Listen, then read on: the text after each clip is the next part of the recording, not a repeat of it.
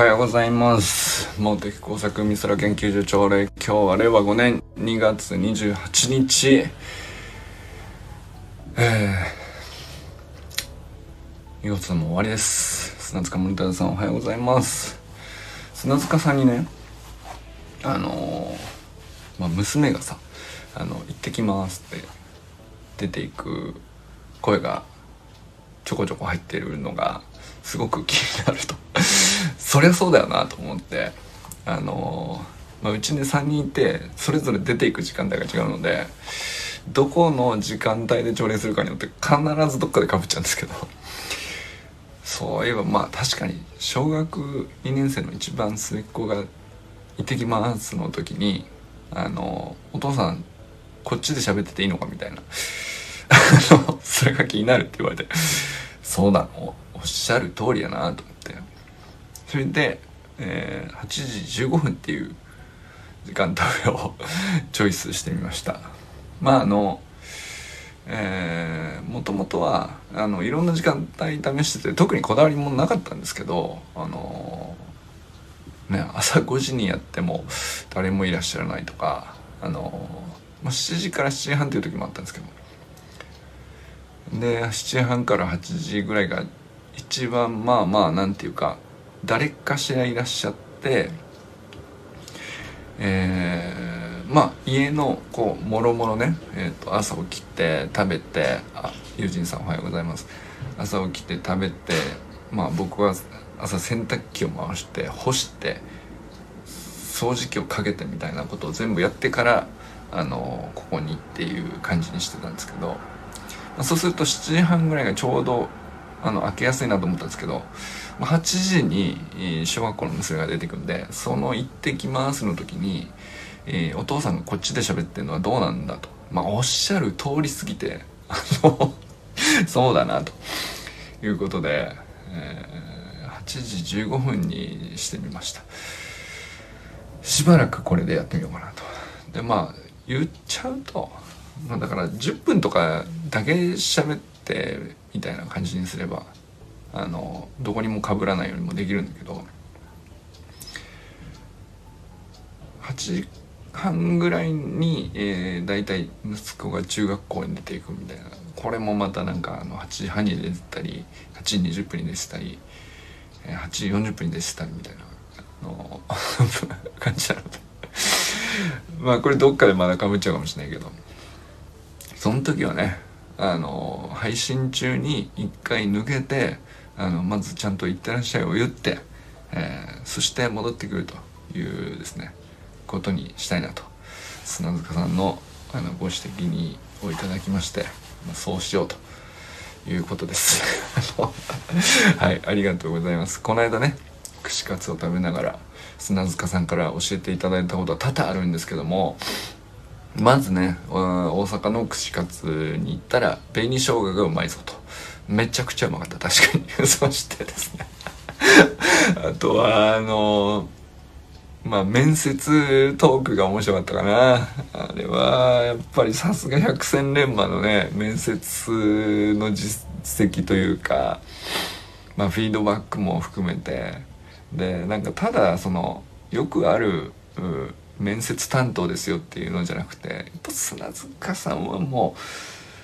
うやっぱりこういう人なんだなっていうそのへりくつの素粒子にもさその辺に現れてますけどやっぱ生の居酒屋で直で聞く話はねあズバ抜けで面白かったな。っていうか。いや世の中面白い人いらっしゃるのねっていうね。うん参りましたね、うん、めちゃくちゃ面白かった。あのエピソードトーク無限にあるよねやっぱりさ無限そのいろんな面接してて、まあ、その人一人一人人生かかってるからさそこにガチで向き合っているわけですよね面接官っていう立場を。するともうやっぱりさ真剣に向き合えば向き合うほど面白いんだよね。でまた砂塚さんやっぱりあれなんですねあの大阪に勤務長かったで、まあ、関東出身で大阪に勤務としては長くて今北九州っていう遍歴だっていうことなんですけどやっぱ大阪の地ではないけど大阪のノリはもう完璧に10年以上滞在してるとマスターしてらっしゃるんですよね。なんかそのノリとツッコミを自分で展開するトーク力とかもさいやなんかそのステージに上がらせたらもう一級品ですよね。なんかそのいやなかなかそのこうなんていうの上がステージに上がらないじゃないですか。そのヘリクツのソリューションもあの不定期ですし。うんまあなんかそのみんなで集まってオンライン飲み会とかしても、えー、まあなんかそのすごく何人かいる中でこうかなり抑えてらっしゃるんだなっていうでその非常に適切なとこだけポイントをついてコメントするっていう。いやでもなんか僕は砂塚さんのソロライブにしたらめちゃくちゃ面白いんだろうなってずっと思ってたんですけどいやもうめちゃくちゃ面白かった。その串カツ屋でのトークはねもうやばかったっすね。いやまあそんなことが言いたかったわけじゃないですよ。はい砂塚さんのご指摘をいただきまして、えー、ちゃんとね子供らが行ってきますを言ってるんだからあのここで朝礼してる場合じゃないだろうということはねあのそうだなと思ったということでね時間をずらしてみました。森本あかねさん善くんかんくんおはようございます。善くんの長距離トレーニング。なんかねあのこの間家行ったんですけど家の周りが本当に走りやすい場所なんですよ。程よい。程よい。あの映像に映ってたサロン内共有したあの昨日ね、えー、まあ、1分ぐらいのエモい動画を作ってちょっと共有しましたけど。あそこと別にもうちょっと反対側のところにその本当に車道ではなくて公園のあの遊歩道みたいなほんと走りやすい綺麗なところがあって。いやこんな恵まれた環境それ早くなるよ。その意志があって環境があって。んで周りにあのねいい陸上クラブがあって。でライバルがいて。いやなんか本当すげえなと思ってその意志あるところに環境が寄ってくるぐらいの勢いでさあの恵まれてるなとも思ったけどでもその彼の意志がそれを引き寄せてるなとも思ったよね。いやなんかあの、50m 走ではねギリギリ私があの勝ちましたけども。そしてやつは「クソ!」みたいな。本気で悔しがってましたけど。まああの息も絶え絶えにあのまだまだだなと。あの勝ち誇ってみせましたが普通にギリギリでした。まあ間もなくうんね小学生のうちに、えー、抜かれるんだろうなと。いうね。あのこの宿命はね受け入れるしかないみたいな。もうそれぐらいの差しかなかったですよねでもね。そしてもう長距離に至ってはさもう1キロ以上走ったらもうついていけないんじゃないかな。あの速さはすごいよ、うん、そしていやずっと今まで善くんの話ばっかりしたけど今朝あかねさんがそのカン君のね作文？花丸学習会の作文の時間があって、まあ、素晴らしいなんていうかあ俺このこういう純粋さに久々に触れたなっていうそのカン君の作文をまあ学年ね優秀賞だったっていうことなんですけどまあまあその文句ないでしょっていうその内容も素晴らしいですしうんなんていうのかな。僕が一番素晴らしいなと思ったのはカン君のキャラクターがこうまんま出てる文章のリズム感ですよね。あそこまで言い切れないんだよ。言い切れない。そのいやもちろんうんうんとまあ先生の表としてはあのちょっと大きくなって自我が芽生えたら恥ずかしくなっちゃうようなことをまあそのピュアな気持ちをそのまままっすぐ表現してるってことを評価してたんですけど、まあ、それももちろん素晴らしいと思ったんですけど僕は文章として素晴らしいなと思ったんですよね。あれそのまま絵本にできるぐらいあのなんていうかもうつけ足すものもないし削るものもないし直すところがないそのまんま絵本にできるなって思うぐらい完璧なリズム感だなと。リズム感ってね何ていうか何がいい悪いとか その分かんないですけどね。その理屈があるのかないのか僕は知りませんけどあのあこういう絵本売ってて読み聞かせたらまあ僕その小学校で読み聞かせとか何度もするわけですけどあ読みやすっていう ものとそうじゃないものあるんです。で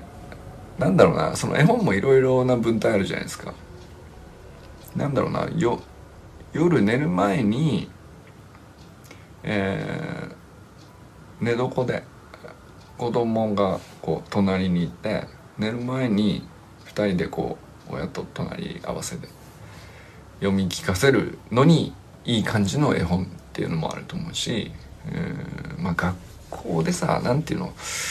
前に立って大声で発して演じるようなあの感じになる絵本として向いてるものもあるしっていうのもあるんですけどなんでしょうね。うんまあやっぱりでもその絵本ってリズムめちゃくちゃ大事なんですよ。多分。俺の持論です。けどこれ何の根拠もないです。それに何ていうか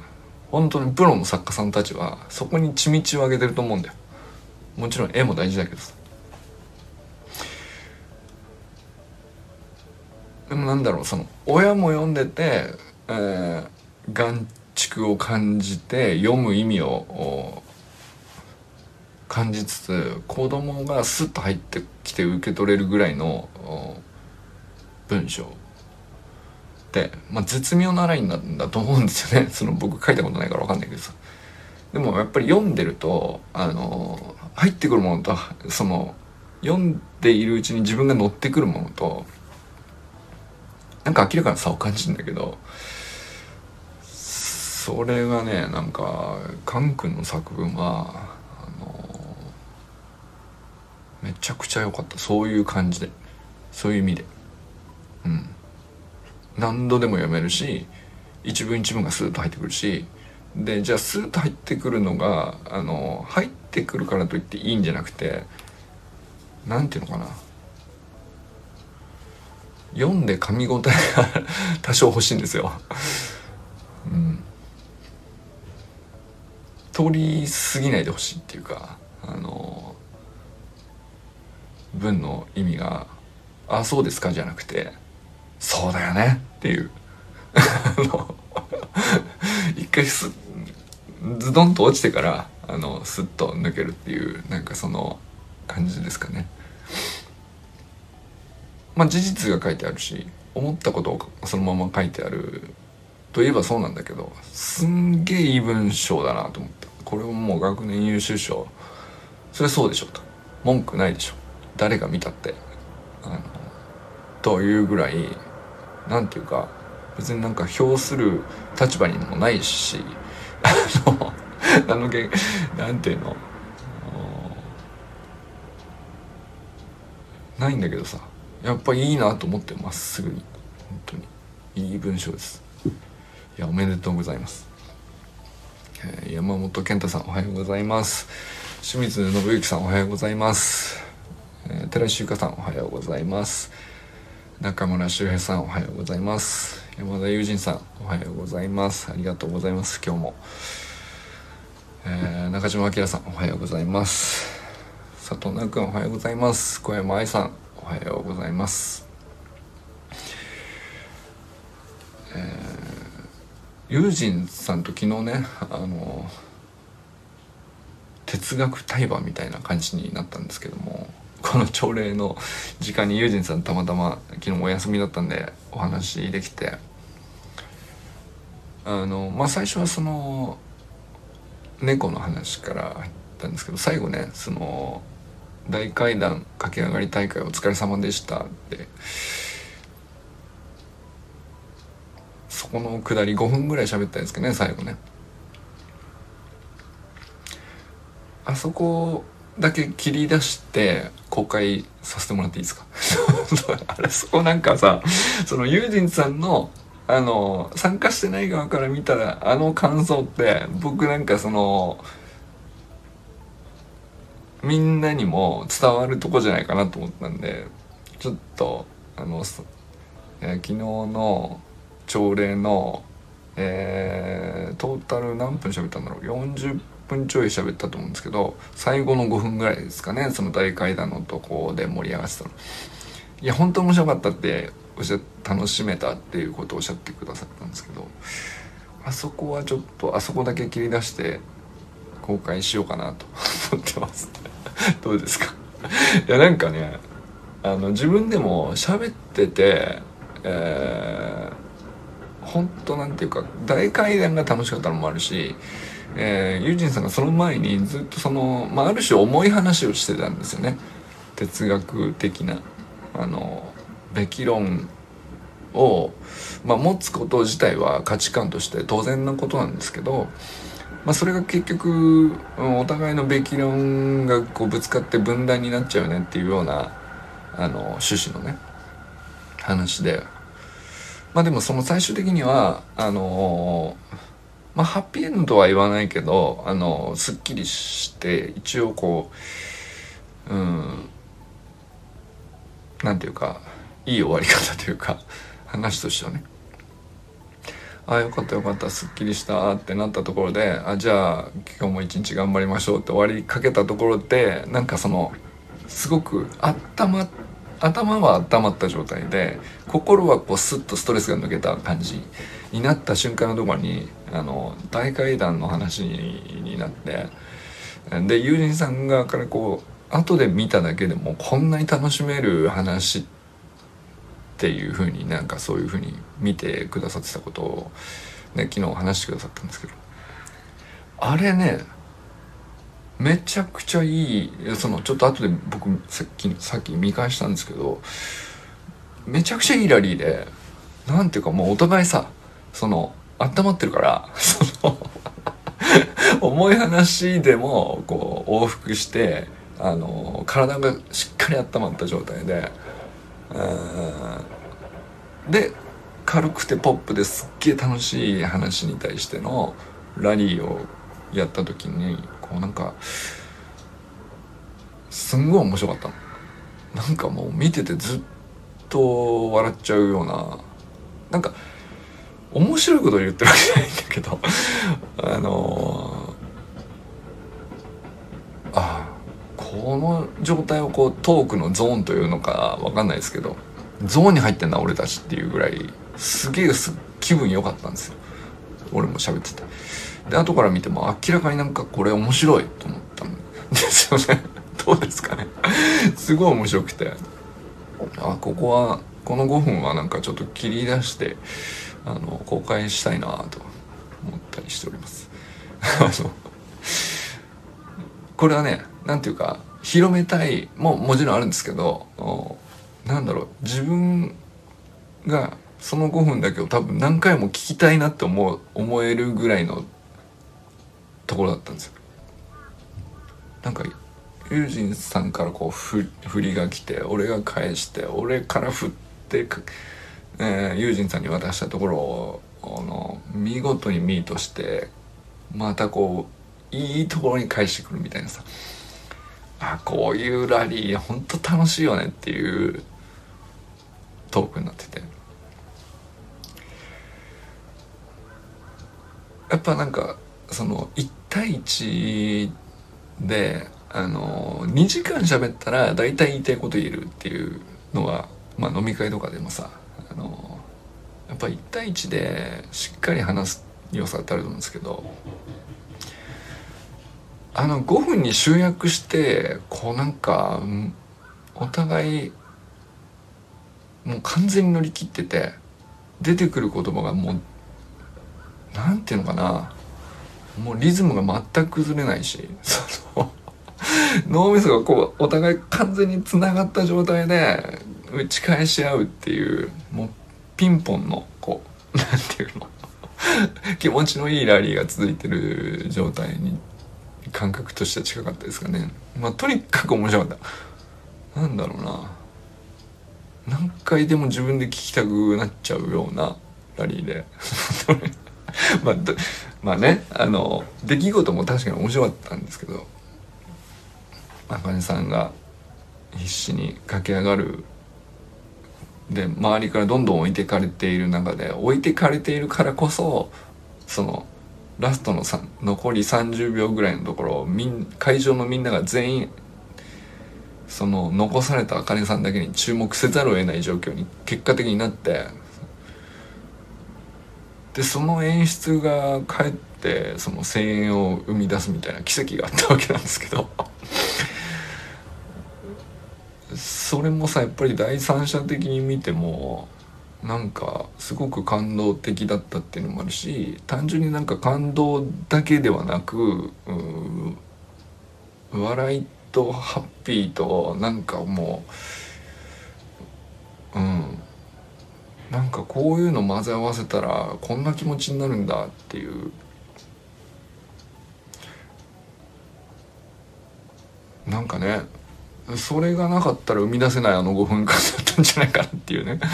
でも最後のオチもねあの僕の中ではあのえほんとショックだったんだけどね。あの水がなかった時も。リュックの中から水取り出したらさあのもう止ま固まったからね。そうそう。取り出して「あったあった」っつって出して。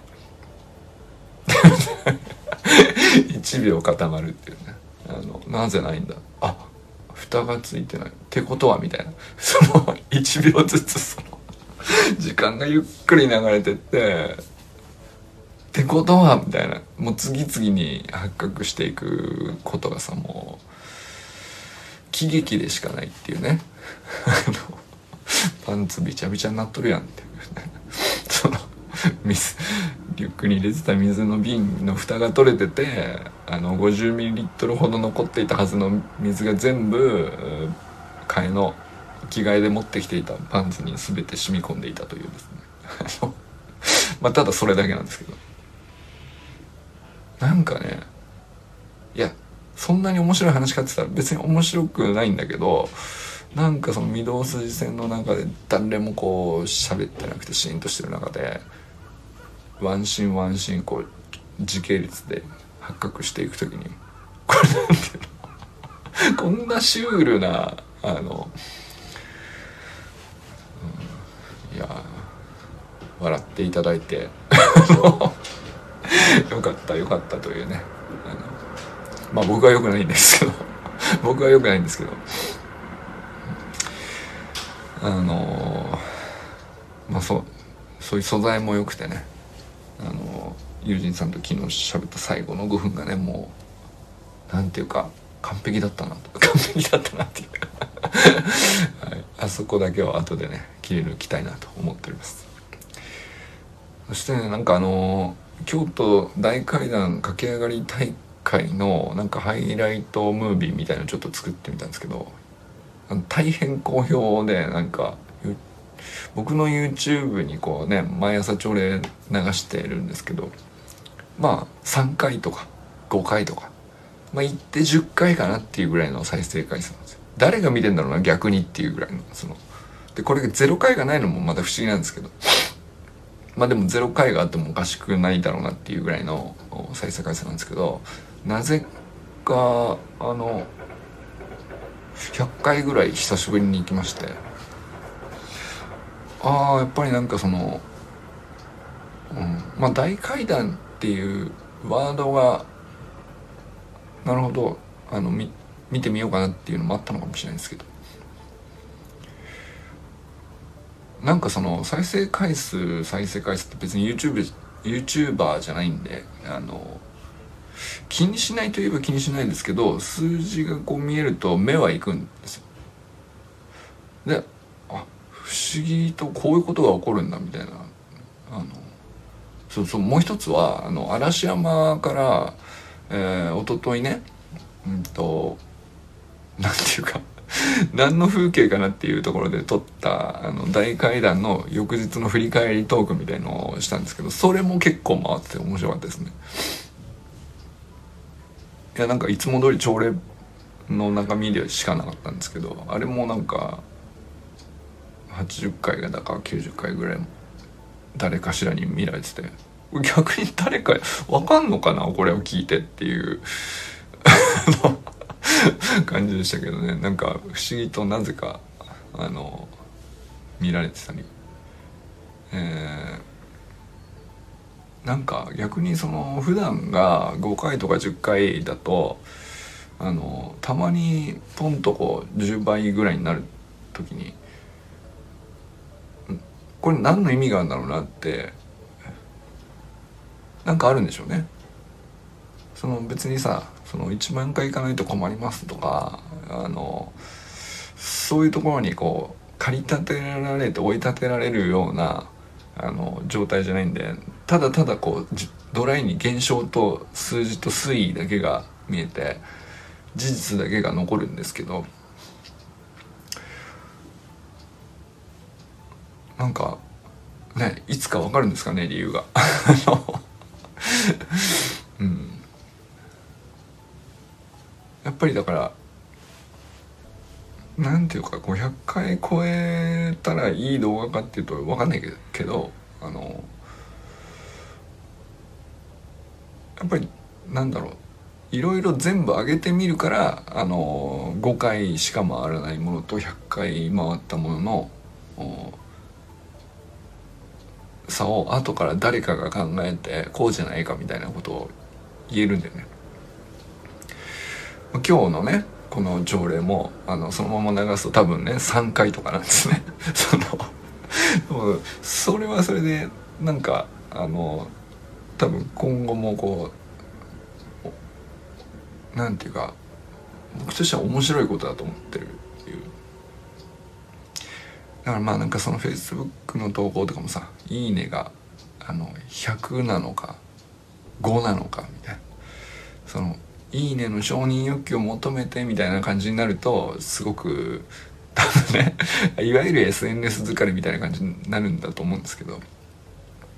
そうじゃなくてただただこう未来の自分に向けて今自分が考えていることはこれっていうのを客観的な証拠としてまっすぐに残しておくっていうのはあの1年前の今日あなたの投稿みたいのを見た時に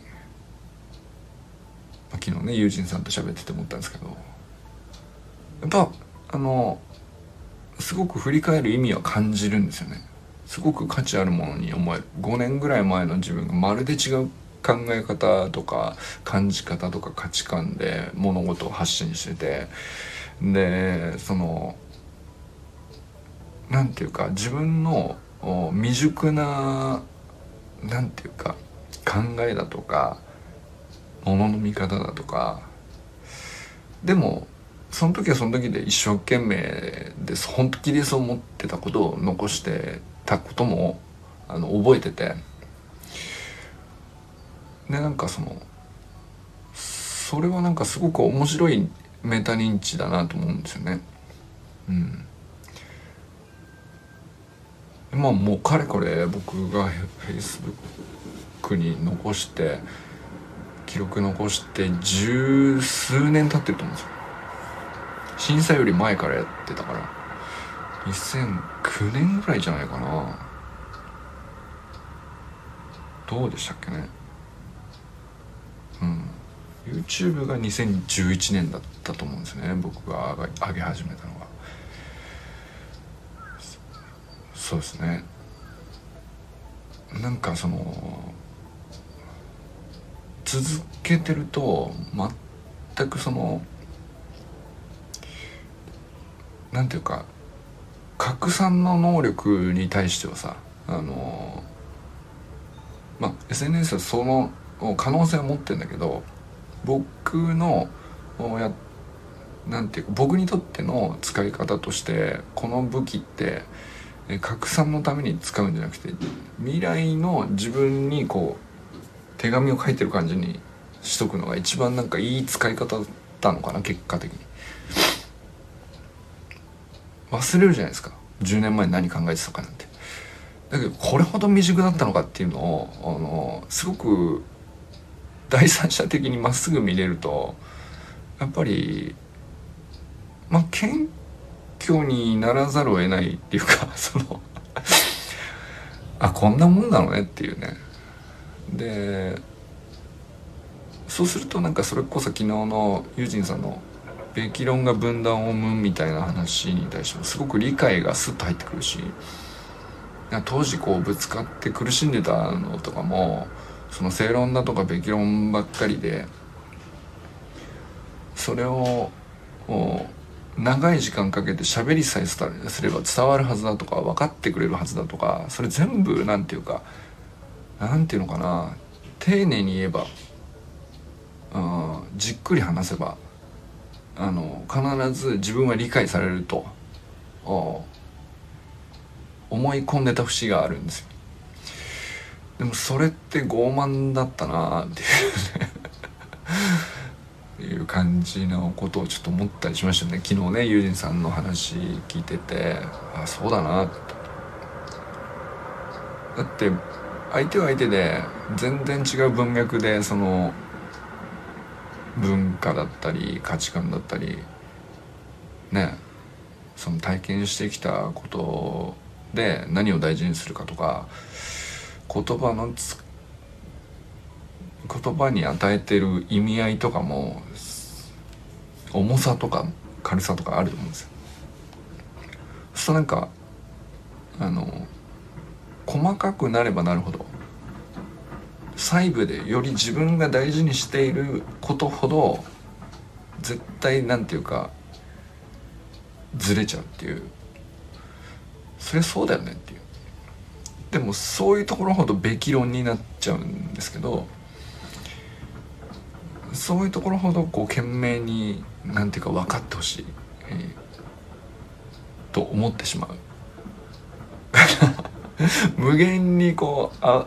絶対に解けない回なんだけどあの解こうとし続けて固執してしまうっていうか、えー、エネルギーをどうしても注いでしまうそのモチベーションが湧いてきてしまう。でもまあ10年経ってこう旗から見て第三者的に自分を見るとうんそのべき論自分のこうごく本当に近しい人同士だったらあの一致することは万が一あるかもしれないけどもうちょっと袖出たらあの絶対に伝わんないよねっていうのが見えちゃうんですよね。でそうするとこうなんていうかあの何を向きになってんだみたいな感じに自分に対して思うぐらいな感じの距離から見ると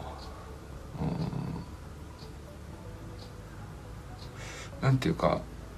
まあ考えを共有して伝わってほしいと思う気持ち自体が消えるわけじゃないんだけどうん。やっぱそのアプローチはやっぱりだいぶ変わるよね。あの力みのないスイングって昨日ねその僕は。その力むなって言われても力んじゃうみたいなことを繰り返したのがあのあの頃だったのかなっていう言い方を昨日はねしたんですけど。そうとにかくグリ相手の考えの及ぶフィールドの中にあのまずはそのフィールドの中にこう刻んで落としてあげないと。思いっきり振ってさ。ホールインワンを狙って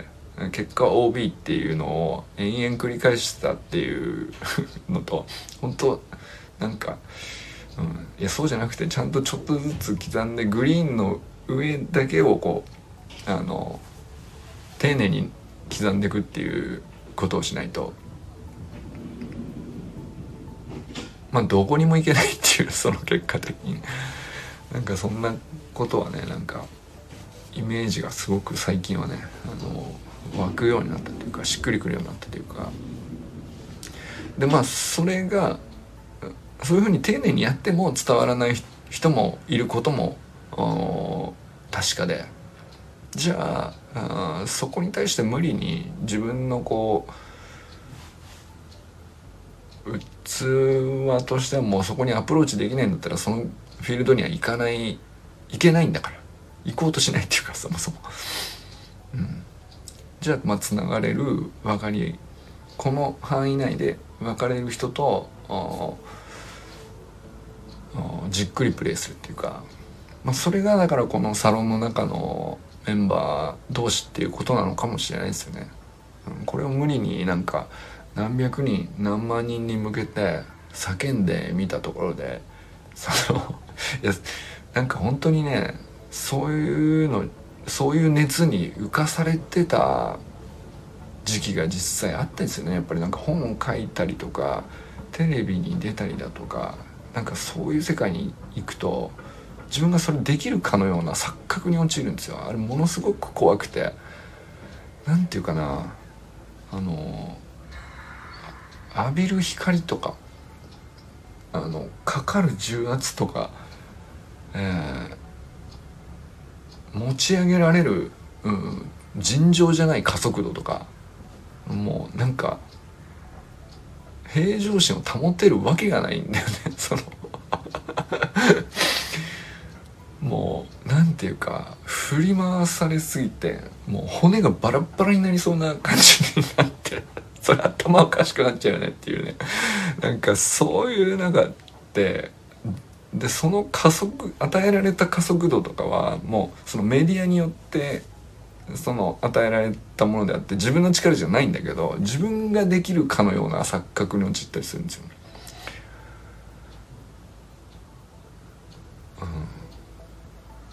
それでねなんていうかまあ体は壊してないけどさいや、まあ、じなんていうか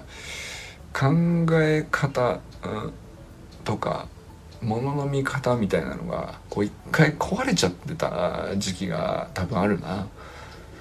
という気がしますねでもなんかようやくこうなんていうかそのバラバラになった 骨が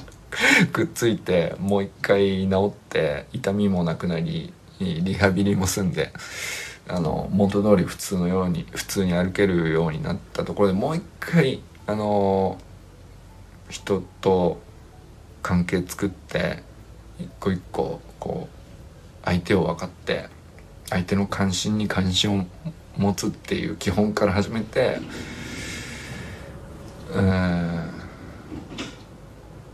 でそこにもし、えー、隙間があれば自分のうん考えをを分かってもらうみたいなのがハマる時にはそれを言うみたいな。順番でこう一個一個やってって結局そこに戻一周回ってねそこに帰ってくるっていう感じが今なのかなと。うん。まあ、これをね数を今度は増やす必要があるのかっていうとそうじゃないのかもしれないですね。なんかね。なんかそれこそあの 大階段駆け上がり大会みたいなおバカな大会をあのいかに美しくハッピーなあものにするかっていうあれも僕の中ではあの一日は作品作りに近かったです。すげえいい作品ができたなっていう。でもなんかそれって俺の作品かっつうとそうじゃなくてあの環境が作ってくれたものを関わってくれる周平さんとか砂塚さんとか明さんとか茜さんとかその人のムーブでも出来その出来上がる要素があり。でそれを見た人がどういう感情になるかとかユージンさんとかその見てない人あ愛さんとかもねなんかコメントくださいましたけどなんかその出てない人が見てどういう感情になったとかそういうのも全部含めてなんていうか偶然性があるんだけどなんていうか日頃どう積み重ねているかがなかったらあの絶対にそこにはいけないっていう要素もあるじゃないそういう意味での なんかそのね年に1回あったらいいなっていうああいう素晴らしい作品が5年に1回作れたらいいなって思うぐらいのものに見えてるっていうかあの一日がね。そんな感じですね。はい。あのー、この朝礼ほぼほぼよくわからないふわっとした話を毎回してきたんですけど今日は過去一ですね。はい。でもなんか思ったことが言えたかな。と思います。はい。ということで今日も皆さん一日どなたと笑いますでしょうか。友人さんありがとうございます。今日も良き一日をお過ごしください。じゃあね